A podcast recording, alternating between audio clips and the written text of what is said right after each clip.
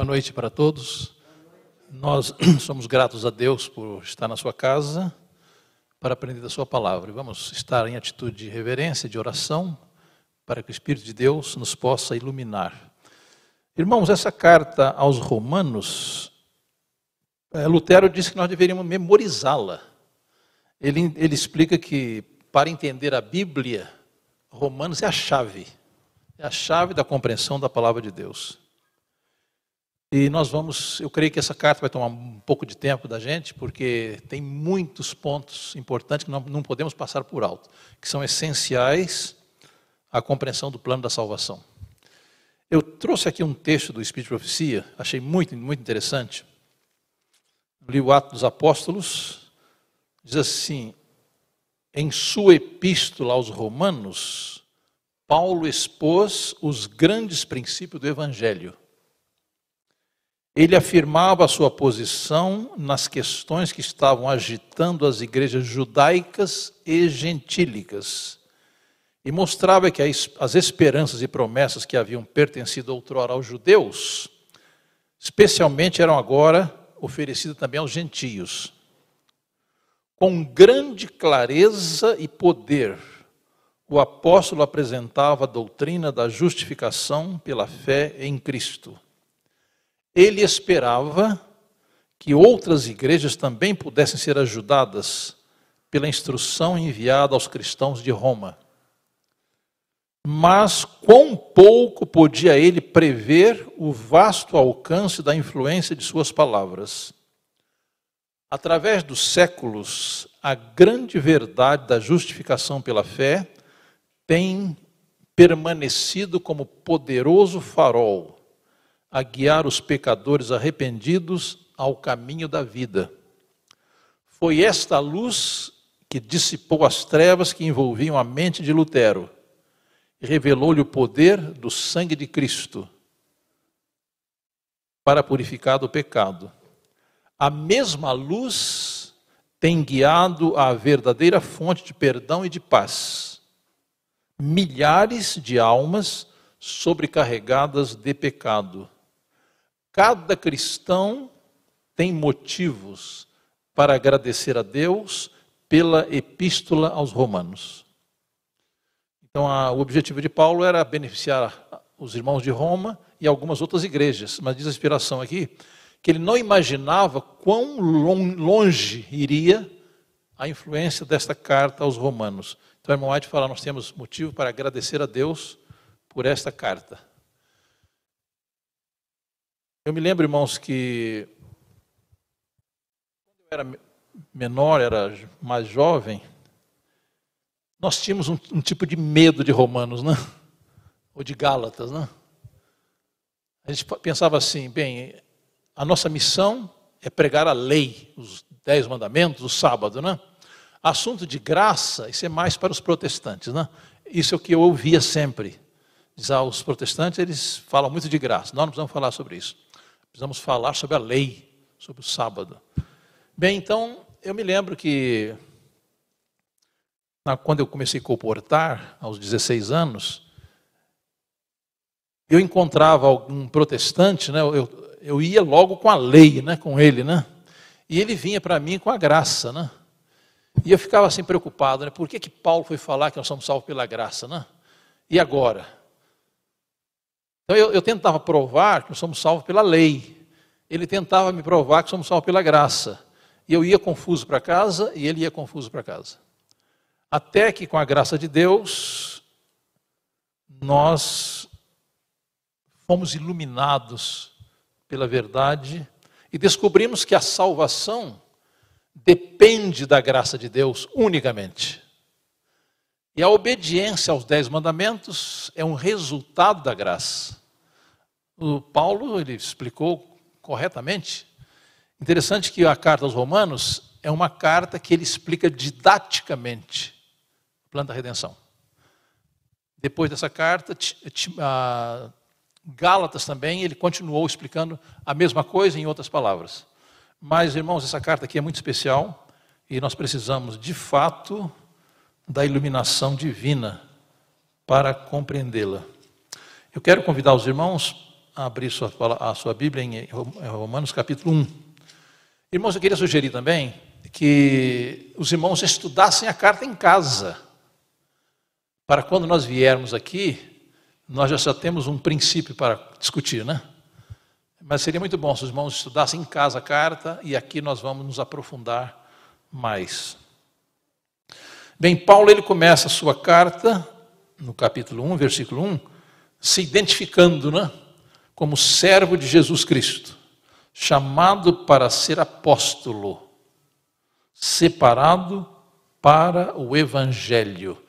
Irmãos, em todas as cartas de Paulo, os irmãos vão ouvir muito a palavra Cristo a palavra evangelho, a palavra graça e paz. Então ele diz que ele, ele foi chamado para ser servo e apóstolo.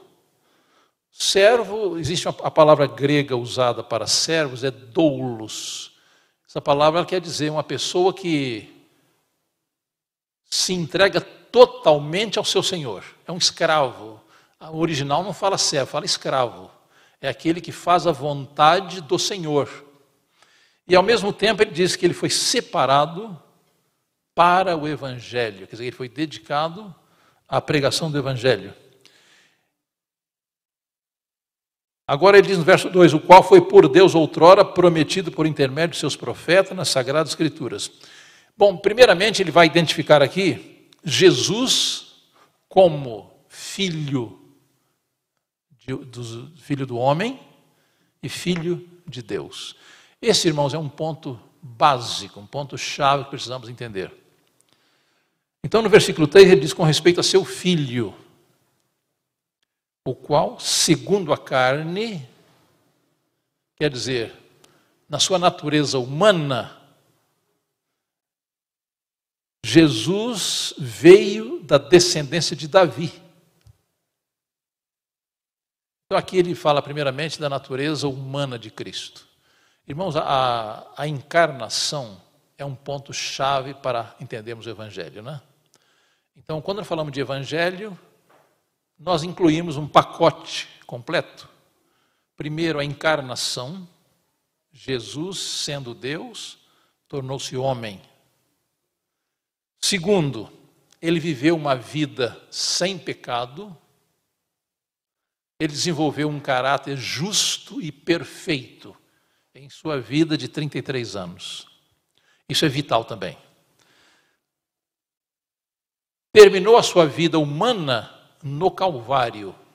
A sua morte no Calvário, diz o Espírito de Profecia, pendurado na cruz, Cristo era o Evangelho. Por quê? O que aconteceu na cruz? Na cruz ele levou os pecados de todo o mundo. Ele comprou a salvação de todo ser humano. Então, irmãos, a nossa salvação já foi adquirida, foi paga com o sangue de Cristo. Não precisamos ter dúvida disso, está claro? A única pergunta que devemos fazer é essa: eu já me entreguei a Ele, mas o que depende, o que é necessário para a nossa salvação, Ele fez completamente. Então aqui há duas coisas básicas, né? Quando nós falamos de justiça de Cristo, falamos de sua vida sem pecado, a sua vida perfeita, o caráter perfeito que ele desenvolveu durante 33 anos. A sua morte na cruz é essencial. Por quê? Porque Cristo não poderia resgatar-nos sem pagar pelos nossos pecados. Então, na sua vida, ele desenvolveu um caráter perfeito. Na sua morte, ele fez o pagamento da nossa dívida eterna com a lei.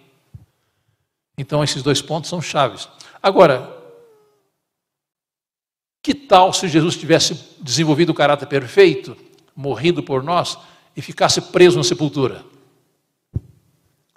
Não teríamos salvação. Então, diz aqui, no verso 4, foi designado filho de Deus com poder, segundo o Espírito de Santidade, pela ressurreição dos mortos, a saber, Jesus Cristo, nosso Senhor. Os irmãos já pensaram na ressurreição? O O que é a ressurreição? Se nós tentarmos entender, não vamos entender. Eu considero a ressurreição um mistério. Alguém perguntou assim, né?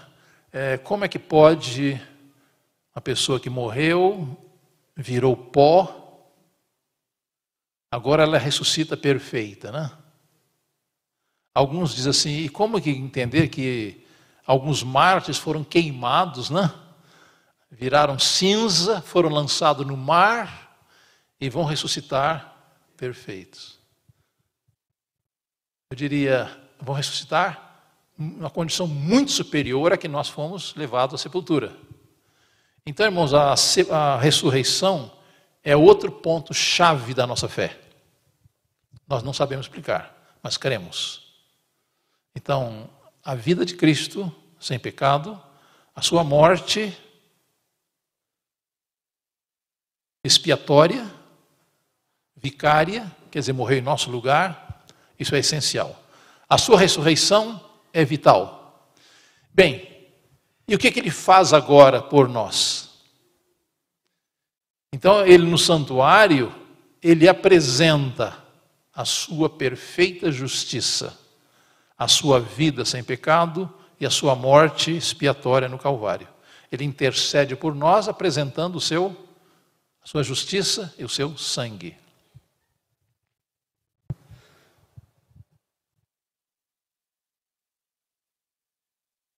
Verso 5 diz: Por intermédio de quem viemos a receber graça e apostolado.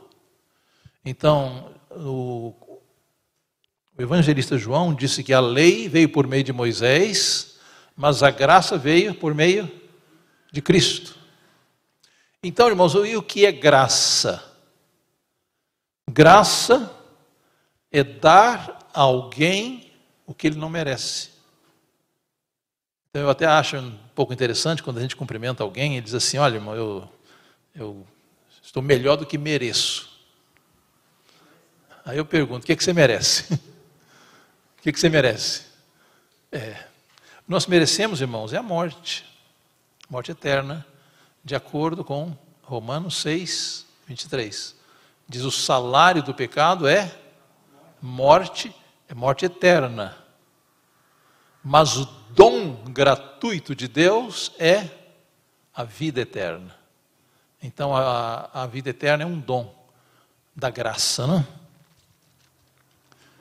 Então disse assim: por intermédio de quem? Quer dizer, por meio de Cristo, viemos a receber graça e apostolado por amor de seu nome, para a obediência por fé.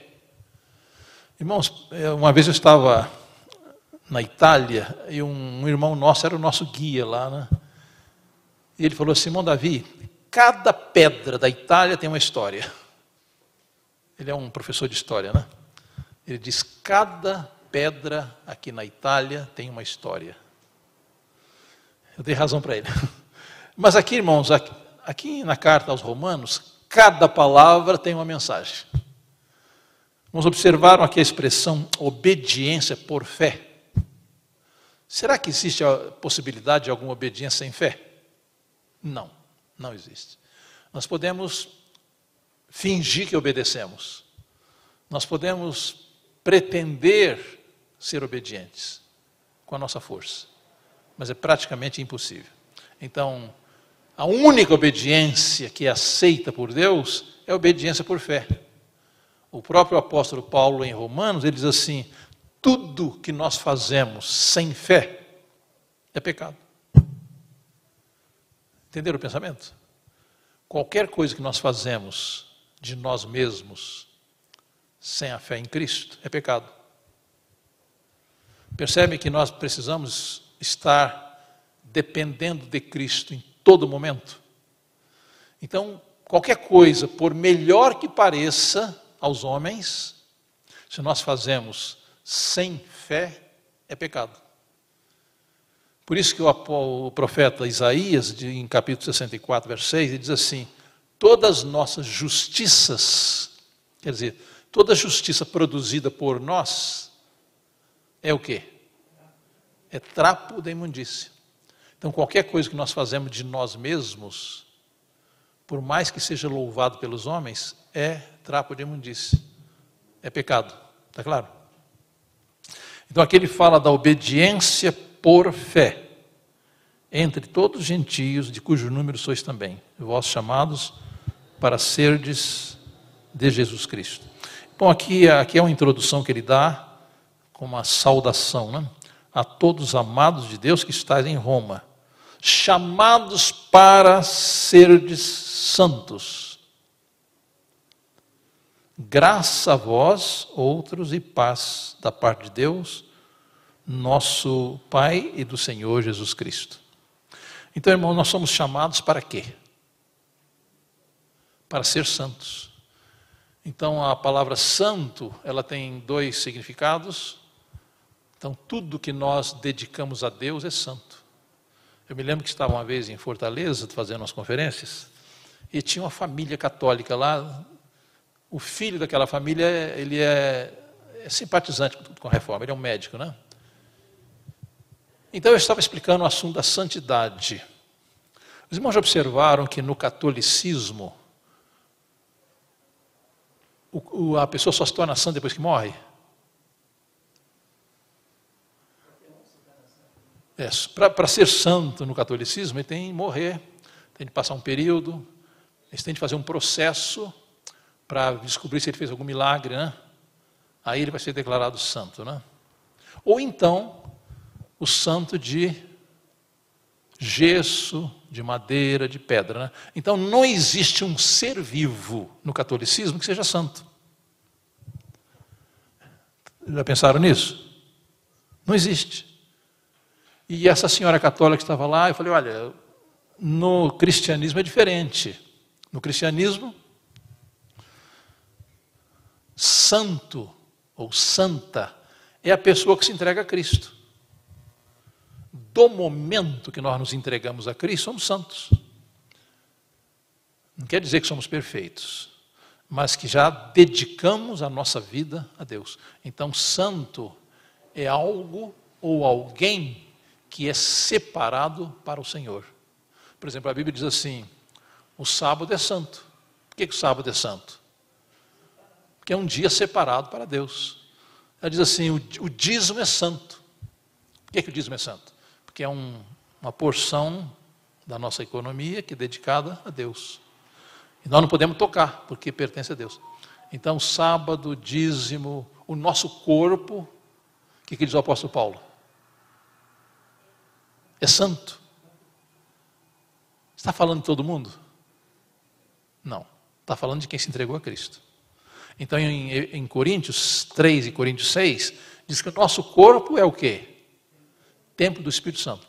Então, assim, quem destruir esse corpo, esse templo do Espírito Santo, que é santo, será destruído por Deus.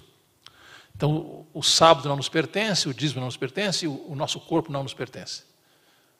Tudo que entregamos a Deus pertence a Deus. Então, está claro o pensamento de santo? Agora, tem o outro, a outra conotação, por exemplo, Deus é santo. Deus é santo no, no termo mais absoluto Quer dizer, a santidade de Deus não admite pecado, não tolera pecado, embora ele ame o pecador. Então, o pecado é algo aborrecível a Deus, porque Deus é santo, santo no amplo sentido da palavra. Então, aqui diz assim: nós somos chamados para quê? Por que, que precisamos ser santos, irmãos? Por que, que precisamos alcançar santidade? Por quê? Como que um, um pecador corrupto, impuro, contaminado, vai viver num ambiente puro?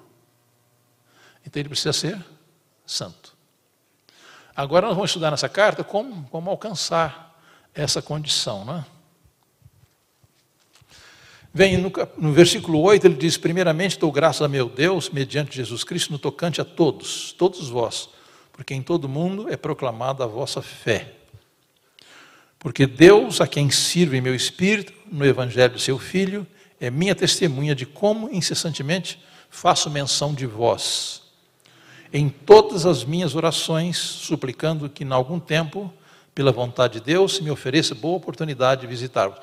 Paulo tinha um grande desejo de visitar Roma. Por quê? Roma era a capital do mundo. E se ele alcançasse Roma, através de Roma, ele alcançaria muitos com o Evangelho. Ele tinha um desejo de alcançar Roma. Agora, há uma, há uma discussão dos teólogos como que o Evangelho chegou a Roma. Não, não está claro até hoje. Então, há várias hipóteses que judeus que moravam em Roma foram a Jerusalém no dia de Pentecostes e receberam o Evangelho e voltaram, voltaram a Roma. Essa é uma hipótese, né? Outros creem que Paulo pregou para vários lugares e muitas daquelas pessoas foram para Roma e lá estabeleceram a igreja. Bem, mas isso aqui não é tão, tão vital para a nossa compreensão do Evangelho, né? Verso 11 ele diz: Porque muito desejo ver-vos, a fim de repartir convosco algum dom espiritual, para que sejais confirmados, isto é, para que em vossa companhia, reciprocamente, nos confortemos por intermédio da fé mútua, vossa e minha. Irmãos, às vezes nós cometemos um, um, um erro ao julgar assim. Bem, o irmão Fulano, ele é um ministro do Evangelho, ele é uma pessoa que está num nível muito alto, ele não precisa da minha ajuda, né? Eu preciso ser ajudado pelo pastor, né? Muitos pensam assim, né? Mas Paulo falou assim: não, eu, eu quero estar com vocês para beneficiá-los e ser beneficiado. Então, os pastores, os obreiros, os ministros, eles são homens de carne e osso, que necessitam de comunhão, necessitam da graça de Deus, necessitam do apoio da igreja, etc, etc. Então, Paulo deixa claro isso aqui, né? Ele diz assim: Isto é, para que em vossa companhia, reciprocamente, nos confortemos por intermédio da fé mútua, vossa e minha. Então, irmãos, a, igreja tem um propósito muito especial, né? A igreja é um, é um não vamos pensar no prédio, não, vamos pensar no povo, né? A igreja é o povo, não é isso? Então, a igreja é um ambiente de comunhão, de ajuda mútua. Então, quando nós temos a oportunidade de vir à igreja, estar juntos, cantarmos juntos, orarmos juntos, estudar a palavra juntos, isso aqui nos, nos conforta, não é assim? Quando termina um estudo da palavra de Deus, como vamos para casa? É? Vamos fortalecidos. Então, essa, essa fé mútua é um conforto para nós. E o apóstolo Paulo diz em, Romano, em Hebreus 10, 25, diz assim, não deixando a vossa congregação, como é costume de alguns, antes nos ajuntemos, tendo em vista aquele grande dia. Não? Agora, irmãos, no versículo 13, pois não quero, irmãos, que ignoreis que muitas vezes me propus a ir ter convosco, no que tenho sido até agora impedido, para conseguir igualmente entre vós algum fruto como também entre os outros gentios. Porque, pois sou devedor tanto a gregos como a bárbaros, tanto a sábios como a ignorantes. Por isso, quanto está em mim, estou pronto a anunciar o evangelho também a vós outros em Roma. Bem, agora no versículo 16, 17, isso vai tomar um pouquinho de tempo mais. Aqui está o tema da carta, aqui está o assunto da carta. Não me envergonho do evangelho, porque é o poder de Deus para a salvação de todo aquele que crê. Então, o que é o Evangelho? É o poder de Deus para a salvação de todo aquele que crê. Interessante, irmãos, embora a salvação tenha sido comprada para todos, sem exceção, quem é beneficiado pelo Evangelho? os que creem. Então, João 3,16 diz que Deus amou o mundo todo, né?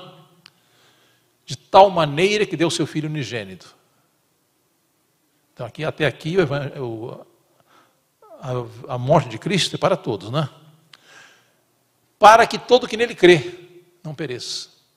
Então, a crença, a fé, é essencial no plano da salvação. Todo que nele crê não pereça, mas tenha A vida eterna. Então ele diz aqui no verso 16: Não me envergonhe do evangelho, porque é o poder de Deus para a salvação de todo aquele que crê. Primeiro do judeu e também do grego. Essa expressão, primeiro do judeu e também do grego, quer dizer, o mundo, o mundo religioso era dividido em, entre o povo de Deus, Israel, e os gentios. Então ele, ele aqui aplica o evangelho ao judeu, quer dizer, ao povo de Deus, professa o povo de Deus, e aos gentios, a todo mundo, né? Mas duas classes são mencionadas.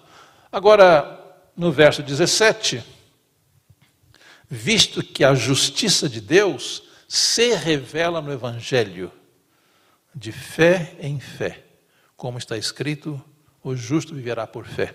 Bem, irmãos, o nosso grande reformador, Martim Lutero, ele passou muito tempo para entender isso aqui. Porque ele foi criado num ambiente de opressão, né? ele cria na salvação pelas obras, na salvação pelo sofrimento, salvação pelas penitências, salvação pelo jejum, salvação pela mendicância, eles iam pedir esmolas nas casas, etc, etc. Ele passou muitas noites dormindo num chão frio, ele sofreu açoites, ele se punia a si mesmo. Então ele foi, ele foi educado num ambiente muito opressivo.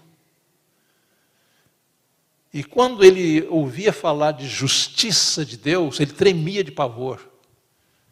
Ele disse: ah, a justiça de Deus, ela existe para destruir o pecador. Porque Deus é santo e o homem é pecador. Então a justiça de Deus é para destruir o pecador. Bem, ele ficou, ele ficou um pouco confuso, porque ele diz assim: o Evangelho. O que é o Evangelho? Poder de Deus para a salvação? Todo aquele que crê em Cristo, não é isso? Então, quem crê em Cristo, crê no Evangelho e é salvo. Mas aí, quando apareceu a palavra justiça de novo aqui, ele se confundiu. Ele diz assim: visto que a justiça de Deus ele, ele tremeu, como dizem aqui, tremeu na base outra vez, né? Por quê? Assim, poxa, aqui está o problema de novo. Eu creio no Evangelho, creio em Cristo, né? mas agora aparece a justiça aqui de novo. Justiça, ele entendia, é um ato de um Deus irado contra um transgressor, contra o pecador. E diz ele que ele passou muitos meses estudando esse verso, para chegar a uma conclusão. Porque aqui diz assim: visto que a justiça de Deus se revela no Evangelho. Como que a justiça de Deus se revela no Evangelho? Irmãos, o que é que a justiça de Deus exige do pecador? A vida. Porque a lei de Deus, ela revela o caráter de Deus. E para Deus ser justo, ele tem de punir com morte eterna o pecador. Então a, a, luta de Lutero era como harmonizar o evangelho com a justiça de Deus. Bem, irmão, depois de muita meditação, muita oração, muita luta com Deus, ele entendeu que Deus executou a sua justiça em Cristo. Então, como que a justiça é revelada no Evangelho? Deus sacrificando o seu próprio filho para cumprir a justiça. Aí ele falou assim: agora sim, agora ele diz: a minha alma entrou no paraíso. Quer dizer, a justiça que ele temia que seria executada nele, a justiça que deveria ser executada em nós, foi executada em Cristo. Bem, irmãos, aqui nasceu a reforma do século XVI. Quando Lutero entendeu Romanos 1, 16, 17. Ali começou a reforma protestante. Então ele entendeu a morte que era para mim foi executada em Cristo. E agora, como que eu posso ser justo? Como que eu posso ser justo? Crendo em Cristo e sua justiça. Então, quando eu realmente creio que Jesus viveu e morreu por mim, eu recebo pela fé a sua justiça. Então, aqui no verso 17, diz: Visto que a justiça de Deus se revela no Evangelho. Então, está claro, irmãos, como é que a justiça de Deus se revelou no Evangelho? O céu punindo o seu comandante na cruz do Calvário. Então, agora, disse Paulo, disse Lutero, agora sim, eu senti que eu estava, havia entrado no paraíso, porque o Evangelho foi executou a justiça de Deus. E agora, como nós podemos viver à altura do Evangelho? Diz assim: de fé em fé. Como está escrito, o justo viverá da fé. Irmãos, vamos pensar um pouquinho nessa frase, né? O justo viverá da fé. Então, como que eu posso ser justo todo o tempo perante Deus? Pela fé. Então, não crer em Jesus acidentalmente, mas estar com Ele constantemente. Então eu sou declarado justo perante Deus enquanto eu estou em Cristo. Isso quer dizer, o justo viverá da fé. Agora, irmãos, a partir do versículo 18, Paulo ele revela a condição de depravação dos gentios. Se nós entendemos bem essa parte aqui, irmãos, vai, vai facilitar entender toda, todo o restante.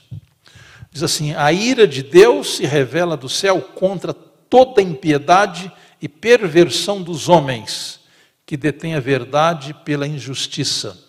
Então, Deus aborrece, Deus odeia o pecado. Agora, por que, que Deus se por que, que a ira de Deus se manifesta contra uma classe de pessoas? Verso 19: Porquanto o que de Deus se pode conhecer é manifesto entre eles, porque Deus lhes manifestou. Irmãos, como que nós conhecemos a Deus? Existem alguns meios, né? Nós conhecemos a Deus pelo seu Espírito Santo. Conhecemos a Deus pela Sua palavra e conhecemos a Deus pela natureza. Então Deus se revela à humanidade toda através da Sua palavra, através da natureza, através do Seu Espírito Santo. Então, interessante que no livro Desejado fala de uma classe de pessoas que nunca ouviu o Evangelho por nenhum missionário, nunca conheceu a Bíblia, mas estarão salvos. Não já leram isso, né? No livro Desejado, aquele capítulo, um destes meus pequeninos irmãos. Como que essa pessoa foi alcançada? Pelo Espírito Santo e pela natureza. Interessante, irmãos, se nós visitarmos algumas tribos indígenas que nunca foram evangelizadas, irmãos vão descobrir que em muitas tribos isoladas eles têm código de moral, mas nunca tiveram contato com nenhum missionário. Eles têm códigos, códigos severos de moral. Onde eles aprenderam isto? Pelo Espírito Santo. Então, aqui fala de uma classe que teve a oportunidade de conhecer, mas rejeitou. Até eu estava ouvindo uma ilustração que é muito conhecida. Uma pessoa, um criminoso, ele foi condenado à morte de, por enforcamento, né? Mas era um rapaz assim muito estimado pela cidade. Ele cometeu vários crimes e foi condenado à morte. E, o, e a cidade toda apelou para o governador para que perdoasse aquele criminoso. E o que fez o, o, o governador? Assim, ah, eu, ele foi tocado pela, pelo apelo das pessoas, ele disse, eu vou, vou perdoar esse camarada. O que, que ele fez? Ele pôs uma roupa de pastor, aquele, aquele colar clerical, né? é, como é que chama? Como é que chama? Colarinho clerical. E foi à cadeia e, falou, e levou uma Bíblia debaixo do braço e disse, olha fulano, eu quero falar com você. E o rapaz ficou nervoso, não quero ouvi-lo, não quero ouvi-lo, sai daqui. Rapaz, eu quero, eu preciso falar com você. E o governador insistiu com ele, que queria falar com ele. Ele disse, eu trago alguma coisa boa para você aqui. E o rapaz expulsou o governador da cadeia. O governador não pôde falar com ele. Bem, quando ele estava fora, o carcereiro falou assim: rapaz, você não, fez, você não sabe a loucura que você fez. Aquele pastor que veio aqui hoje era o governador. Ele trazia o perdão para você. Você ia ser perdoado. Você ia ficar livre da forca. Bem, o rapaz perdeu a oportunidade, né? Então, no dia da forca, ele falou assim: gente, eu quero falar alguma coisa antes de morrer. Eu não, eu não estou morrendo hoje aqui pelo meu crime, não. Eu estou morrendo aqui porque eu rejeitei perdão. Então, irmão, ninguém será destruído porque pecou. Mas os que serão destruídos, serão destruídos por quê? Rejeitar a graça. Então, essa classe que o apóstolo Paulo está falando aqui, ela recebeu revelação de Deus. Observem, aqui no verso 19 diz assim: Porquanto que de Deus se pode conhecer, é manifesto. Existe um livro do Wagner muito interessante, se chama O Evangelho da Criação. Quer dizer, pessoas que não são alcançadas pela Bíblia são alcançadas pela natureza. Então Deus prega a, aos gentios, de modo geral, a tribo mais isolada do planeta. Prega através do Espírito Santo e da natureza. E diz a irmã, a irmã White que esse, esse povo vai, vai, receber instruções de Cristo, do próprio Cristo, a mar do rio da vida. Não se lembra daquele texto que diz assim: muitos vão perguntar que feridas são estas? Aquelas pessoas nunca ouviram falar da morte de Cristo, mas vão estar no céu. Ele diz assim: Que feridas são estas? O que, que, que Jesus vai responder?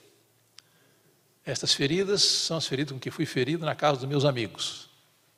Então Jesus vai dar seminário de salvação para aqueles que não conheceram o Evangelho. Então aqui diz assim, verso 20: Porque os atributos invisíveis de Deus, assim o seu eterno poder, como também a sua própria divindade, claramente se reconhecem desde o princípio do mundo, sendo percebidos por meio de, das coisas que foram criadas. Por isso que o Espírito de Profecia nos aconselha, irmãos, a não ficarmos todo sábado presos dentro de quatro paredes, devíamos sair para a natureza, levar os, as crianças para que eles percebam o caráter de Deus na natureza que através da natureza nós vemos o poder sal, criador e salvador de Deus. Tais homens são por isso indesculpáveis. Então, irmão, será que alguém vai se perder e vai ter desculpa porque se perdeu? Não. Porque Deus se manifesta de muitas maneiras se manifesta pela pregação da palavra, se manifesta pelo seu Espírito Santo, se manifesta pela natureza. Então aqui diz assim: por isso, tais homens são indesculpáveis. Verso 21. Vamos, irmãos, aqui eu, eu percebo que há uns detalhes importantes que vão nos facilitar a entender mais na frente um pouco. Observe aqui. Porquanto, tendo conhecimento de Deus, esse povo conhecia Deus? Conhecia. Não o glorificaram como Deus, nem lhe deram graça. Antes se tornaram nulos em seus próprios raciocínios, obscurecendo-se-lhes o coração insensato. Inculcando-se por sábios, tornaram-se loucos. E mudaram a glória de Deus invisível, incorruptível, em semelhança da imagem de homem corruptível, bem como de aves, quadrúpedes e répteis. Então, irmãos, quando a, a, os gentios os pagãos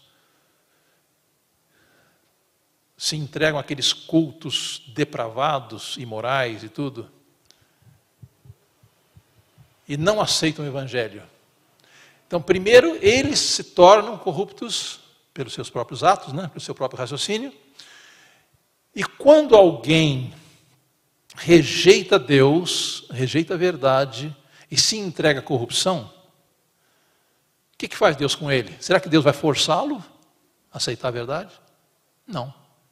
Deus aceita o que eles decidiram. Isso aqui vai nos ajudar a compreender esse ponto. Diz assim, 24: Por isso Deus os entregou tais homens à imundícia. Quando lemos assim, Deus entregou tais homens à imundícia. Poxa, mas Deus entregou essas pessoas? Observem, primeiro elas se entregaram à corrupção, à imundícia, e Deus, Deus aceita a decisão delas. Está claro? Então aqui diz: Por isso Deus os entregou à imundícia pela concupiscência de seu próprio coração, para desonrar o seu corpo entre si. Irmãos, a, o culto pagão todas as nações.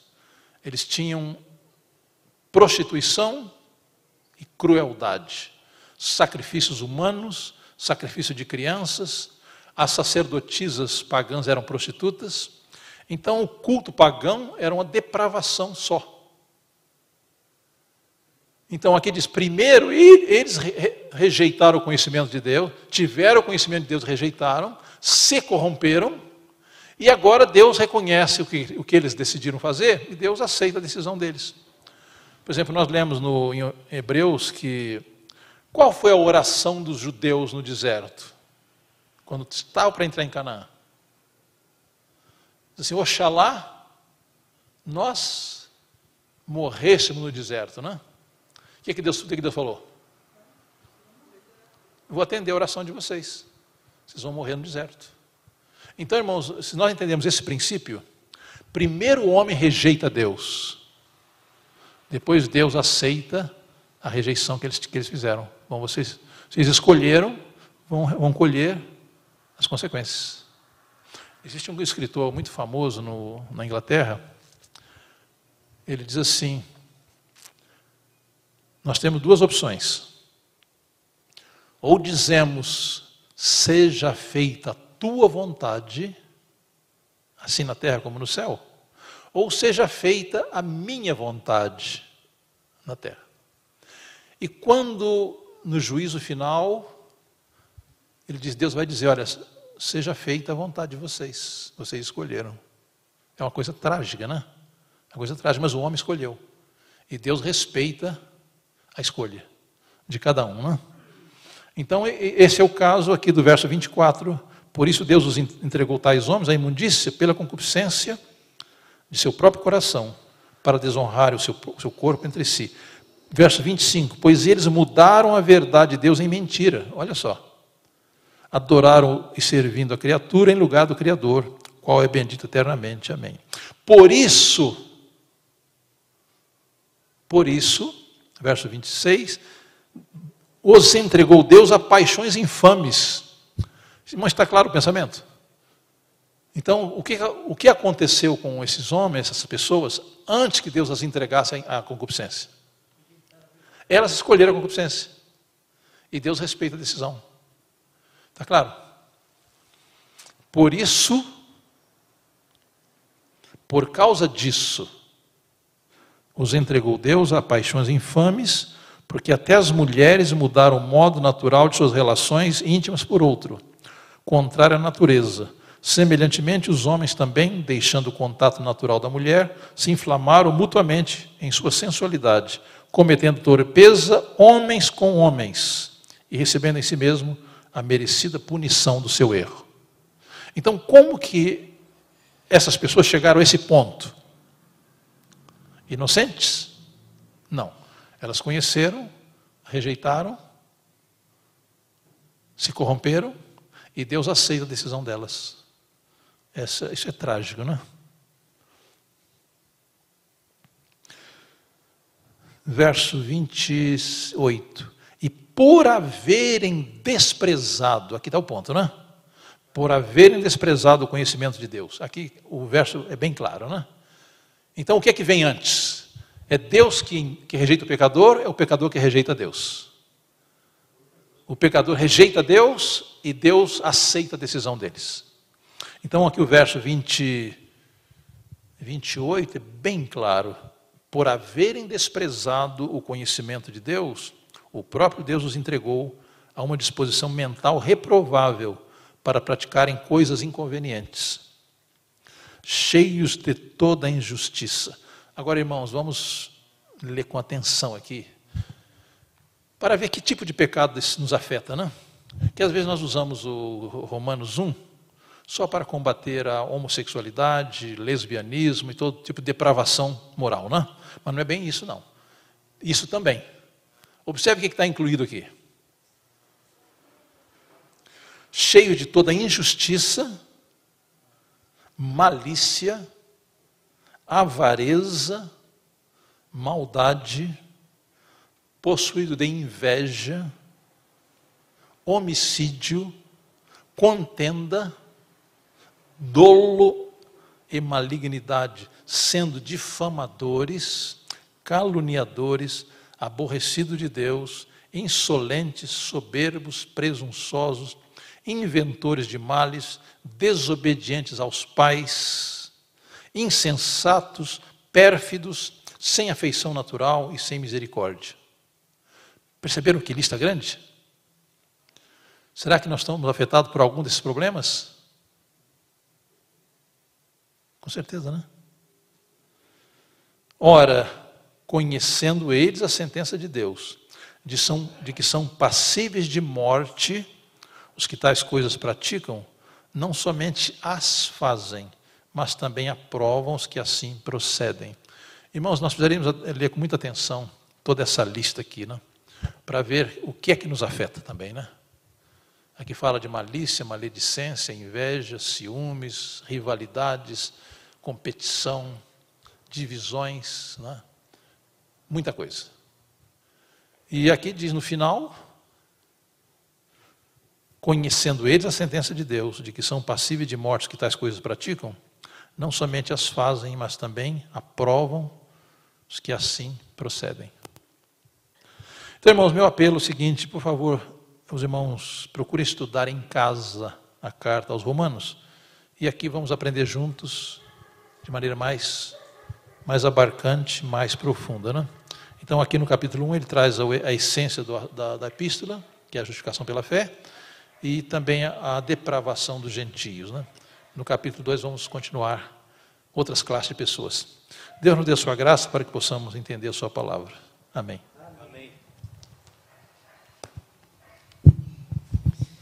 Agrade